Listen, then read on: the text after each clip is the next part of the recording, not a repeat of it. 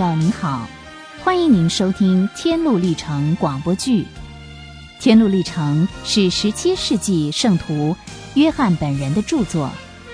这本书是一本典型的寓言故事，其中的人物、地名和事件都隐藏着作者想要表达的圣经寓意。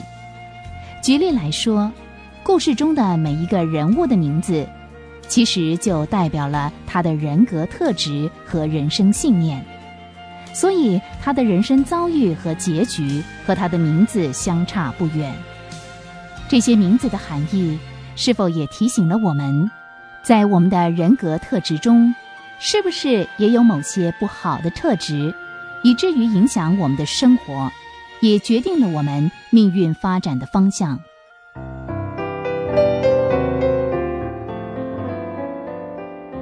上回我们说到，蒙恩受到优美宫殿里的人接待，相谈甚欢。他们一起聊天，一直聊到吃晚饭的时候。晚餐餐桌上尽是美味佳肴，还有香醇美酒。众人的话题全部集中在山主人的身上，也就是说，他们都在谈论山主人成就了某某事。他为什么会做某某事？他为什么要盖这座宫殿？从这些人的口中，蒙恩得知，原来山主人是一位伟大的战士，曾经和一位掌管死亡的人大战一场。山主人冒着九死一生才打赢了这场仗，这一点使蒙恩更加的敬重他。蒙恩和他的朋友们就这样一直谈到了深夜，然后就各自休息去了。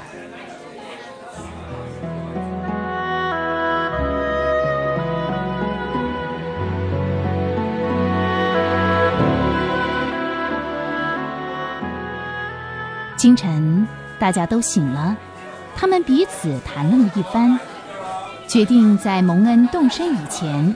先让他看完这里的宝藏再走。于是他们带着蒙恩到书房，在那里，他们把古老的案卷给蒙恩看。蒙恩看到山主人的家谱，原来山主人是上帝的儿子，源自永恒的一代。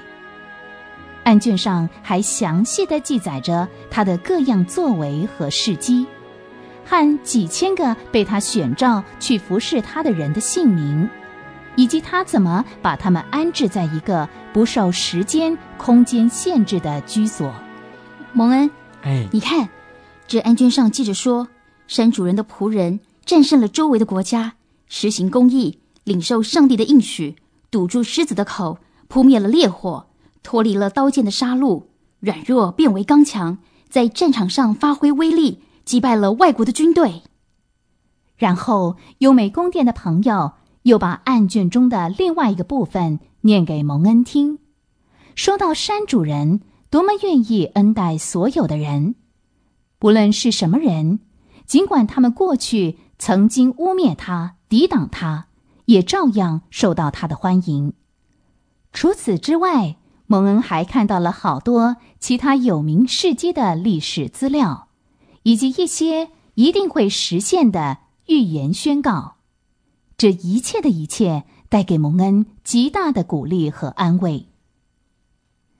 第二天，他们领蒙恩到军械库，在那里，蒙恩看到了各式各样的装备，例如剑、盾牌、头盔、护胸甲，还有穿不坏的鞋子等等。这些装备之多。足以供应所有为主人效力的人。蒙恩还看见一些主人的仆人们用来施行奇迹的器具，像摩西的杖，雅意用来钉死西西雅的橛子和锤子，祭奠击败米甸人的号角，瓶子和火把，山家用来杀死六百人赶牛用的棍子，参孙。表现强大能力的驴腮骨，还有大卫用来杀死歌利亚的石子和甩石击旋，以及在幕后的日子，主人用来击杀罪人的大刀。许许多多奇特的器具让蒙恩大开眼界。隔天，蒙恩一大早起床，就打算继续上路，但是大家又劝他多住一天。蒙恩，要是天气好的话，我们要带你去遥望快乐山，那儿的风景肯定会让你心旷神怡，而且比起你现在脚踏的地方，那儿更靠近你所向往的避难所。蒙恩又不过众人热情的邀请，于是答应多留一天。优美宫殿的朋友带蒙恩到屋顶上，叫他向南方望去。蒙恩看见。在遥远辽阔的地方，有一片多山的乡土，风光明媚，群山相连，到处是葡萄园，有各种各样的果子和花草，泉水和喷泉，好看极了。于是蒙恩问：“那是什么地方？好美哦！”那是以马内利之地，那地方和这一样，是专门为天路客设置的。你到了那以后，可以经过那地牧羊人的指示，看见天城的大门。这时，蒙恩已经打定主意要动身了。不过，大家要求蒙恩在上路之前再去一趟军械库。于是，一行人浩浩荡荡的到了军械库。他们为蒙恩穿上了全副军装，以避免途中遭到袭击。穿戴整齐之后，蒙恩在一群盟友的陪伴之下走出大门。这时候，蒙恩突然问起守门人：“请问，嗯，有没有天路客从这儿经过呢？”“有。”“请问你认识他吗？”“我问他叫什么名字，他说他叫中心。”“哦，我认识他，他是我的同乡，还是我的街坊邻居呢。你想他可能走到多远了呢？”这会儿他大概已经走到山脚下了吧？嗯，好心的开门人，愿上帝与你同在。谢谢你对我的提醒和照顾。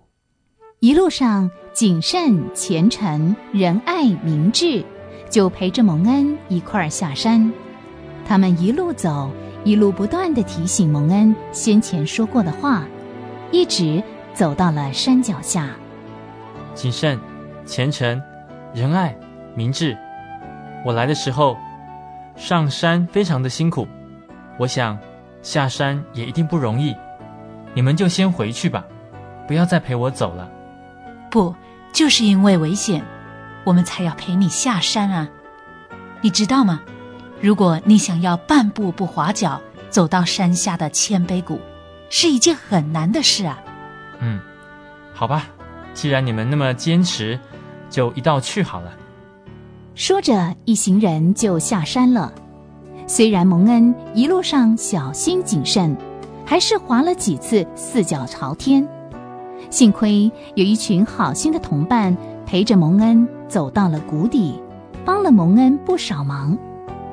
到了谷底，同伴们就递给蒙恩一块面包、一瓶葡萄酒、一把葡萄干，然后蒙恩就独自一人上路了。没有朋友的相伴，前面的路途，蒙恩会遭遇什么样的事情呢？他是否能够顺利的通过谦卑谷？别忘了下回继续收听《天路历程》。